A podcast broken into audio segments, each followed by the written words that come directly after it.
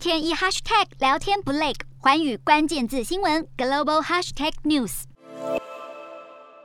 乌俄战火引发的效应，还要看到现在各国纷纷提高了国防支出，要来因应突然的新威胁。像是加拿大就宣布计划向美国国防大厂洛克希德马丁公司采购八十八架 F 三五逆踪战机，要来取代一些老旧的机队。好，加拿大国防部长就表示，F 三五战机已经证明是成熟、战力强以及可以协同操作的战机，所以这项采购案已经推进到最后定案的阶段，而加拿大六年前就为了这个采购案批拨了加币一百九十亿元。采购部长表示，现在正与洛克希德马丁进行谈判，将在接下来七个月敲定合约，预期第一批的战机最快会在二零二五年交运。